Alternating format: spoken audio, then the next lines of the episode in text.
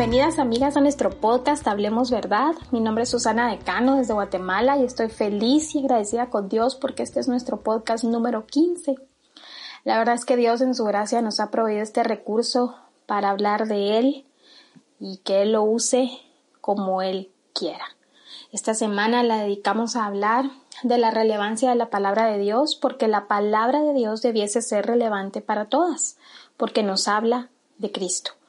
Juan 5:39 dice, escudriñen las escrituras porque a ustedes les parece que en ellas tienen la vida eterna, y ellas son las que dan testimonio de mí dijo Jesús a los fariseos incrédulos. ¿Y quién es Jesús? El Hijo de Dios, el Salvador y Señor, nuestro mediador entre Dios y nosotras, nuestro intercesor, nuestro sustituto. Es Dios. Sin Él no seríamos salvas, sin su obra no seríamos justas ni apartadas para Dios. Así que si Él dice que la Biblia habla de Él, entonces la palabra es relevante para nosotras. Acompáñame a Juan 6, 25, 71. No lo vamos a poder leer todo, pero si tú lo puedes hacer con tu Biblia a la par, excelente. Pero si lo estás escuchando desde tu carro o haciendo algo, puedes leerla después. Recuerda estas palabras mientras leemos estos versículos. Los milagros son señales. Nada más. Jesús está mostrando la incredulidad y dureza de corazón por el interés terrenal y no por el espiritual. Él está revelando quién es Él y su señorío en salvar a quienes el Padre le da como suyos, pero sobre todo nos está revelando que Él es el pan de vida suficiente para alimentar nuestras almas. Fíjate, el libro de Juan nos presenta a Jesús como el Hijo de Dios, el Cristo que vino a salvar el mundo, gentiles y judíos. Juan 1 nos describe que el verbo se hizo carne, o sea, la palabra divina, la expresión viviente de la naturaleza y persona de Dios. En Juan 6 Jesús realiza el milagro de alimentar a los cinco mil y muestra a Jesús caminando sobre el agua y calmando la tempestad para apuntarlos a su señorío sobre su creación y sobre el temor e incredulidad humana.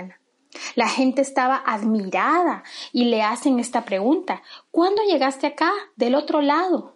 Ellos hicieron la pregunta incorrecta. No era importante saber cómo Jesús llegó, sino lo que estaba enseñando. Nos podemos perder la gloria de Dios por poner atención a lo terrenal. Jesús les dice en el versículo 26, En verdad les digo que me buscan no porque hayan visto señales, sino porque han comido de los panes y se han saciado. Jesús expuso que conoce su corazón, que el motivo por el cual lo seguían era un deseo superficial, por comida en vez de tener hambre por Dios y su justicia. Si realmente habían creído que Él era el Mesías. Nota la palabra superficial. Solo se enfocaron en lo material, en lo que veían y satisfacía su necesidad externa. Por eso lo seguían. Dios nos ha dado una necesidad interna que nosotras muchísimas veces queremos llenarla con las cosas externas, con personas, con todo lo creado.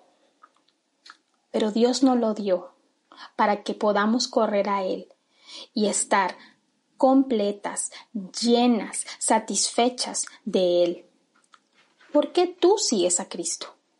Jesús les dice que la comida, el alimento espiritual que necesitan es a Él mismo, en el verso 27, porque es para vida eterna.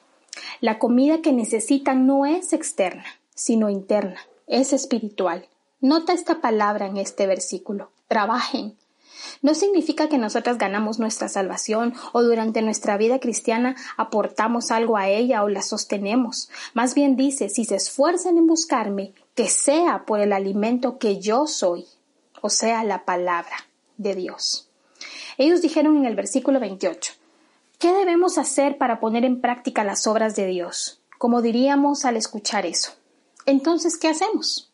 Y Cristo responde no con algo que requiera su esfuerzo para hacer, sino con fe. Crean en mí, quien el Padre ha enviado para que les alimente con la comida que no perece. Y la multitud, entre ellos estaban los discípulos, aún después de escuchar esto le piden señales para creer cuando Jesús acababa de alimentar milagrosamente cinco mil. O sea, ¿no les bastó? Hoy en día hay una relevancia a los milagros o a todo lo sobrenatural, pero estos no tienen el poder de convertir, porque a veces revelarán a aquellos que solo siguen a Jesús por sus dádivas y no por quién es Él. ¿Qué más señal querían? Pero así es nuestro corazón, es insaciable hasta que no come del pan de vida. Cuando Jesús deje de proveer ese alimento físico, estos ya no le seguirían, como lo dice más adelante en los versículos 63 y 64. Pero todo esto porque no estaban entendiendo, no veían la relevancia de su mensaje, estaban aún muy ensimismados y preocupados por ellos. Su mente terrenal acaparaba más sus pensamientos e informaba mal sus necesidades, como escuchamos hoy en algunos mensajes con tinte cristiano. Ven aquí, a la feria de los dones, profecías de Jesús. Ven aquí donde Dios te hará el milagro. Ven aquí donde Jesús sí te dirá futurísticamente todo lo que te va a pasar. Ven aquí donde nuestro mensaje es motivador, positivo, alegre, que te ayudará a tener éxito. Ven aquí donde el mundo no es ajeno, sino que el mundo está aquí con sus filosofías del humanismo, poniendo al hombre en el centro y usando a Dios como un mago, más que el Dios viviente, a quien temer, glorificar y reverenciar. Entonces el pueblo le contestó en los versículos 30 al 31, haciendo una comparación de Jesús con Moisés. Si eres el Cristo, alimenta a toda la nación, como pasó cuando Israel por mano de Moisés recibió el maná del cielo. No habían entendido que Moisés apuntó a Cristo, como leímos en Juan 5:39. Y a nosotras nos pasa lo mismo cuando no comprendemos que toda la escritura es una sola historia. Los 66 libros no son historias desprendidas, sino que todas hablan de Cristo y su obra de redención para mostrarnos a Dios como nuestro Padre y quién es su pueblo. Jesús les responde, en verdad les digo, que no es Moisés el que les ha dado el pan del cielo, sino que es mi Padre el que les da el verdadero pan del cielo, porque el pan de Dios es el que baja del cielo y da vida al mundo. No es al hombre al que ellos necesitaban ver y seguir, sino a Cristo. Entonces le pidieron tener ese pan para siempre. Fíjate, igual que la samaritana cuando Jesús se le presentó como el agua de vida. Ella pide esa agua para que no tenga que ir al pozo todos los días. Hay una necesidad inherente, dada por Dios de nuestra necesidad de Él. Y la respuesta es la misma.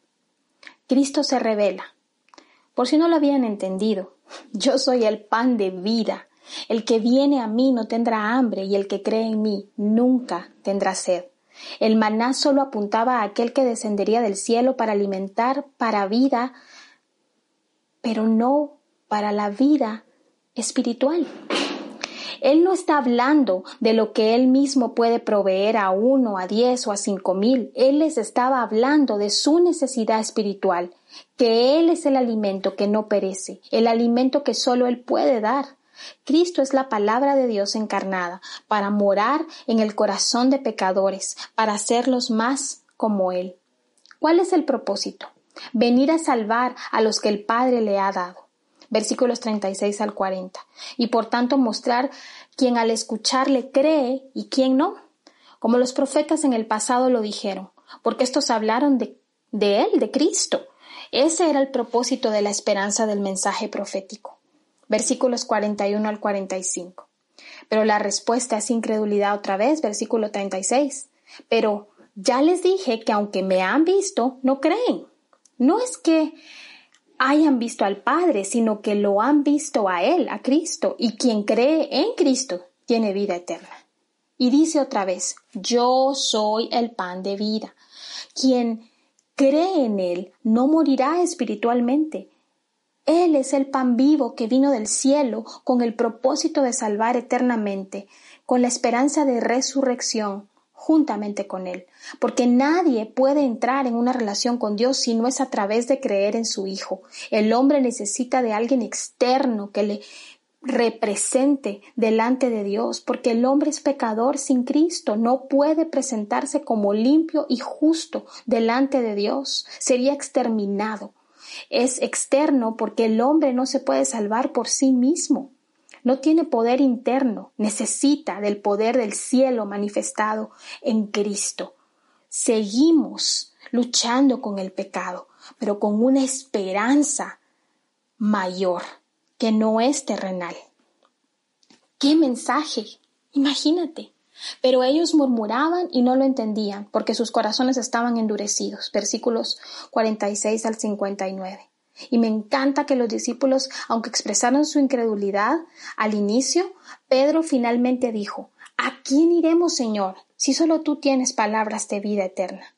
Nosotros hemos creído y conocemos que tú eres el Cristo, el Hijo del Dios viviente. Versículo 68-69. Qué buena respuesta. Y Jesús ejemplifica el propósito de los versículos 41 y 45. Algunos son míos y otros no. Así como Judas, que aquí está, pero no cree. Él será la muestra de que aunque vean milagros, no creerán.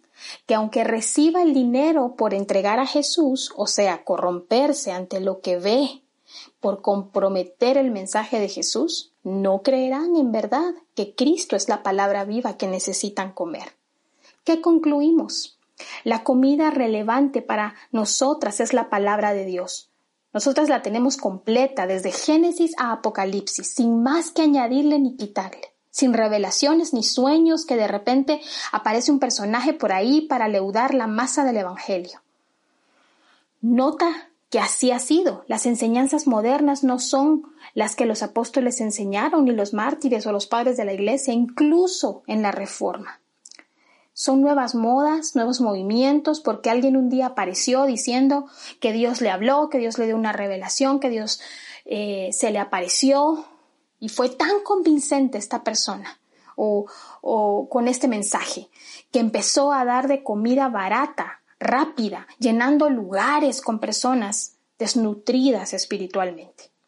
¿De qué trata el pan de vida? Que Cristo satisface, porque es un gran Salvador que nos enseña la palabra a una multitud hambrienta, al alma hambrienta, a través de su muerte en la cruz. Mira, la palabra de Dios no es relevante cuando no es tu autoridad en todas las áreas de tu vida. No es relevante cuando no es suficiente para tu proceso de cambio. No es relevante cuando te justificas para no obedecerla. No es relevante cuando no te lleva a Cristo y a la verdad que eres pecadora y necesitas a un Salvador y un Señor todos los días, porque tú y yo somos pésimas salvadoras y señoras de nosotras mismas. No es relevante cuando le quitas o agregas para que se acomode a lo que tú quieres o sientes. No es relevante cuando te dice la verdad de lo que no quieres dejar de hacer, soltar o perder. No es relevante cuando no crees que la necesitas y te va bien con tus esfuerzos y habilidades como hasta ahora, según tú. Tampoco es relevante cuando la lees para cumplir y estar bien delante de Dios y otros, o porque si no la lees no obtendrás bendiciones. No es tan necesaria cuando escuchas más profecías, sueños y visiones de hombres. ¿Cómo discernirás? La palabra nos dice que es verdad, no nuestros sentimientos o experiencias, más bien estas son informadas por su palabra para discernir. Nos autoengañamos porque no es la Biblia la que nos influencia en lo que hacemos, deseamos, cómo pensamos y decidimos. El fruto de que la palabra es relevante para ti y para mí es porque nos estamos pareciendo más al autor de esta bendita palabra, porque hemos creído que Él ha descendido del cielo para alimentarnos de Él mismo. Hermanas, estos mensajes no son solo para convertirte un día, es el mensaje que te sostiene toda tu vida. Cuando tienes problemas con otros, es la palabra la que te informa cómo solucionarlo. Cuando te han despedido injustamente, es la palabra la que te recuerda quién es tu refugio y tu proveedor. Cuando te han abandonado, traicionado, lastimado, es la palabra la que te recuerda tu identidad en Cristo. Cuando tus emociones te están dominando, es la palabra la que descubre el engaño en tus pensamientos y te recuerda las verdades de consuelo, paz, descanso y te apunta al carácter de Dios que tiene toda tu vida bajo control. Cuando tu matrimonio no va bien, no necesitas correr a tu pecado o ni aceptar que cometes pecado, como el control, la autocomplacencia, el egoísmo, el enojo, el resentimiento, la falta de perdón, o ir a terapias humanistas, o alejarte a correr a un vicio. Estas respuestas te están diciendo necesitas alimentarte del pan de vida para saber cómo lidiar con estas circunstancias. Cuando tu identidad se ve fragmentada porque temes al hombre y cedes al temor, inseguridad, comprometes lo que crees para recibir aplausos, alabanza del hombre y al final te fallan y te dejan lastimada, esta situación te está diciendo, te has comido la mentira de confiar en el hombre. Regresa a la palabra que te recuerda quién eres en Cristo y por qué confiar en Dios es suficiente. Cuando la escasez nos atropella de maneras fuertes y te, y te cuestionas, te enojas, te amargas y corres a solucionarlo en tus fuerzas. Es la palabra de Dios la que te recuerda que tienes a dónde ir, un trono al cual acudir, y que Dios es tu proveedor, que Dios es fiel y jamás te dejará. Cuando la muerte de un familiar o un amigo querido viene de repente, es la palabra de Dios la que te recuerda por medio del Espíritu Santo que Dios es tu refugio, que Cristo se compadece, porque él mismo lloró por un amigo que amaba que no estás sola, que el sufrimiento pasará y un día vendrá, que no habrá más lágrima ni dolor, y que Él es suficiente mientras ya no tienes a esa persona. Cuando te entristeces por mucho tiempo, o cuando hay una depresión emocional, es la palabra de Dios la que te informa la raíz de esto, te ayuda a examinar en qué estás pensando, qué estás deseando, si hay un enojo rezagado, qué expectativas tenías, si has buscado más de lo que este mundo te ofrece o has estado confiando más en lo que sientes y la única solución que hay es la esperanza que tenemos en Cristo. Cuando el aborto, los problemas de género sexual, el feminismo, el abuso, el legalismo, el moralismo, se te presenta como una ideología a la cual creer, tú sepas cómo responder a través de la palabra para presentar defensa de nuestra fe.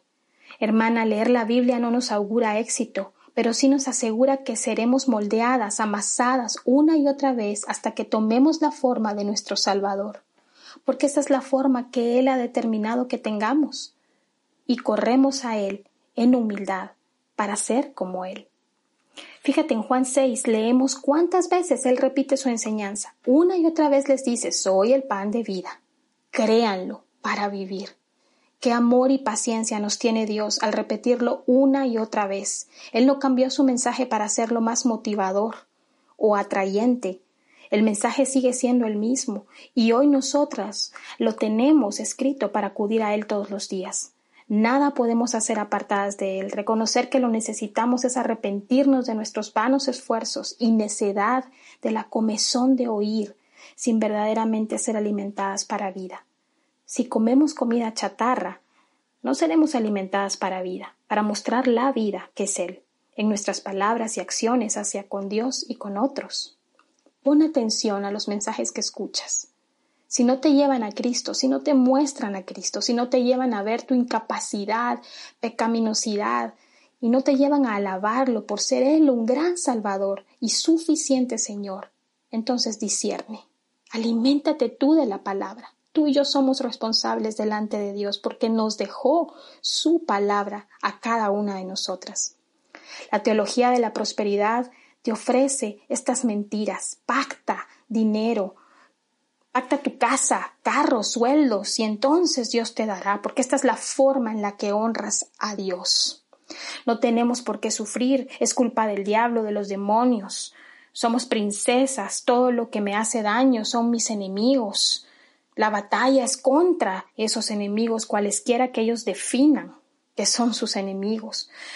Pero todo esto es temporal, son enseñanzas que alimentan lo temporal y son enseñanzas que tienen al hombre en el centro, que no lo hacen a él responsable de sus acciones, sino que o es el diablo, o son las maldiciones generacionales, o simplemente no te dicen por qué es, solo te dicen que hagas estas cosas como pactar, como estar sirviendo todo el tiempo, como estar solo haciendo, haciendo y haciendo, pero no llevándote a la fuente del único que te puede verdaderamente cambiar en tu corazón.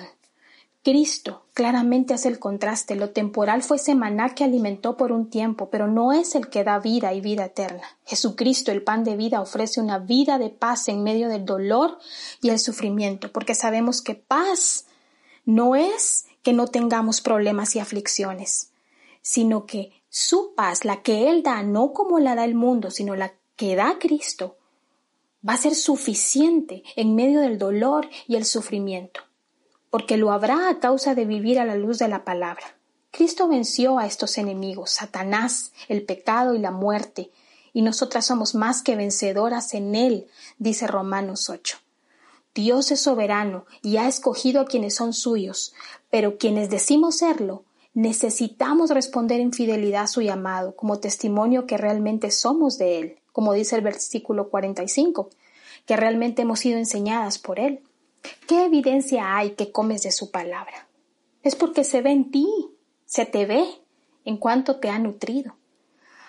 Mira, hermana amada, para terminar, no te digo esto de forma moralista. Lee tu palabra y así no te va a pasar esto. Lee tu palabra porque entonces vas a recibir esto. De hecho, no solo la leemos, la necesitamos meditar y creer para obedecerla. Cualquiera puede leer la Biblia, pero no todos van a encontrar el pan de vida en ella. Más bien el tono de este mensaje es de amor y urgencia.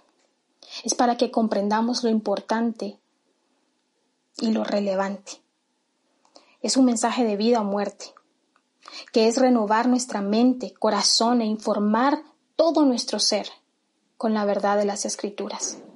Yo lucho con leer la palabra todos los días, pero sobre todo lucho más para vivirla, porque si la palabra de Dios es relevante, lo vamos a mostrar cuando lo vivimos. La palabra de Dios no es para tener conocimiento, ni para postearlo en Instagram, necesariamente, ni para solo tener la Biblia y dibujar hermoso y bonito. Todas estas cosas pueden ser muy buenas, pero si no lo estás viviendo con los tuyos primeramente, en tu iglesia, en tu familia, en tu comunidad, entonces no la estás comprendiendo verdaderamente. Obedecer la palabra de Dios es por fe. No podemos leer la palabra de Dios sin su espíritu, que es el que nos ayuda a comprenderla, y sobre todo a comprenderla como Él la inspiró, que se la dio primero a hombres que hace muchísimos años vivieron y, y se tuvieron la molestia de escribirlo, inspirados por Dios mismo. Su palabra leída con Cristo en el centro nos va a quitar a nosotras, para que entonces podamos recibir su enseñanza. Si nos parecemos más a Él, viviremos como Él anduvo. Sostenidas por su amor, nos fortaleceremos en nuestra identidad, sin temor a lo porvenir, porque derribará el yo que tanto nos falla, y determinadas que Él es el mejor alimento para nuestras almas, que contrarresta el hambre de pecar. Cristo es más dulce y su palabra es suficiente para nosotras. Como dice el himno, dame a Cristo por la mañana y por la noche, dame a Cristo. Por favor, hermana, discierne el verdadero alimento que te comes. Y solo podrás si la palabra es relevante, autoritativa, importante, esencial y necesaria para ti. Te dejo esta pregunta. Nos dejo esta pregunta. ¿Es la palabra de Dios relevante para ti y para mí? ¿Se está viendo el fruto? Si mi respuesta es sí. Ha sido un gusto meditar de su palabra contigo, querida amiga. Si te son de bendición estos audios, compártelos. Oro que sea de edificación y el amor por su palabra crezca cada vez más en ti como fruto que eres su hija, que amas verdaderamente su verdad y anhela ser una mujer que habla verdad, que es la verdad revelada, Jesucristo. Dios te bendiga, querida hermana.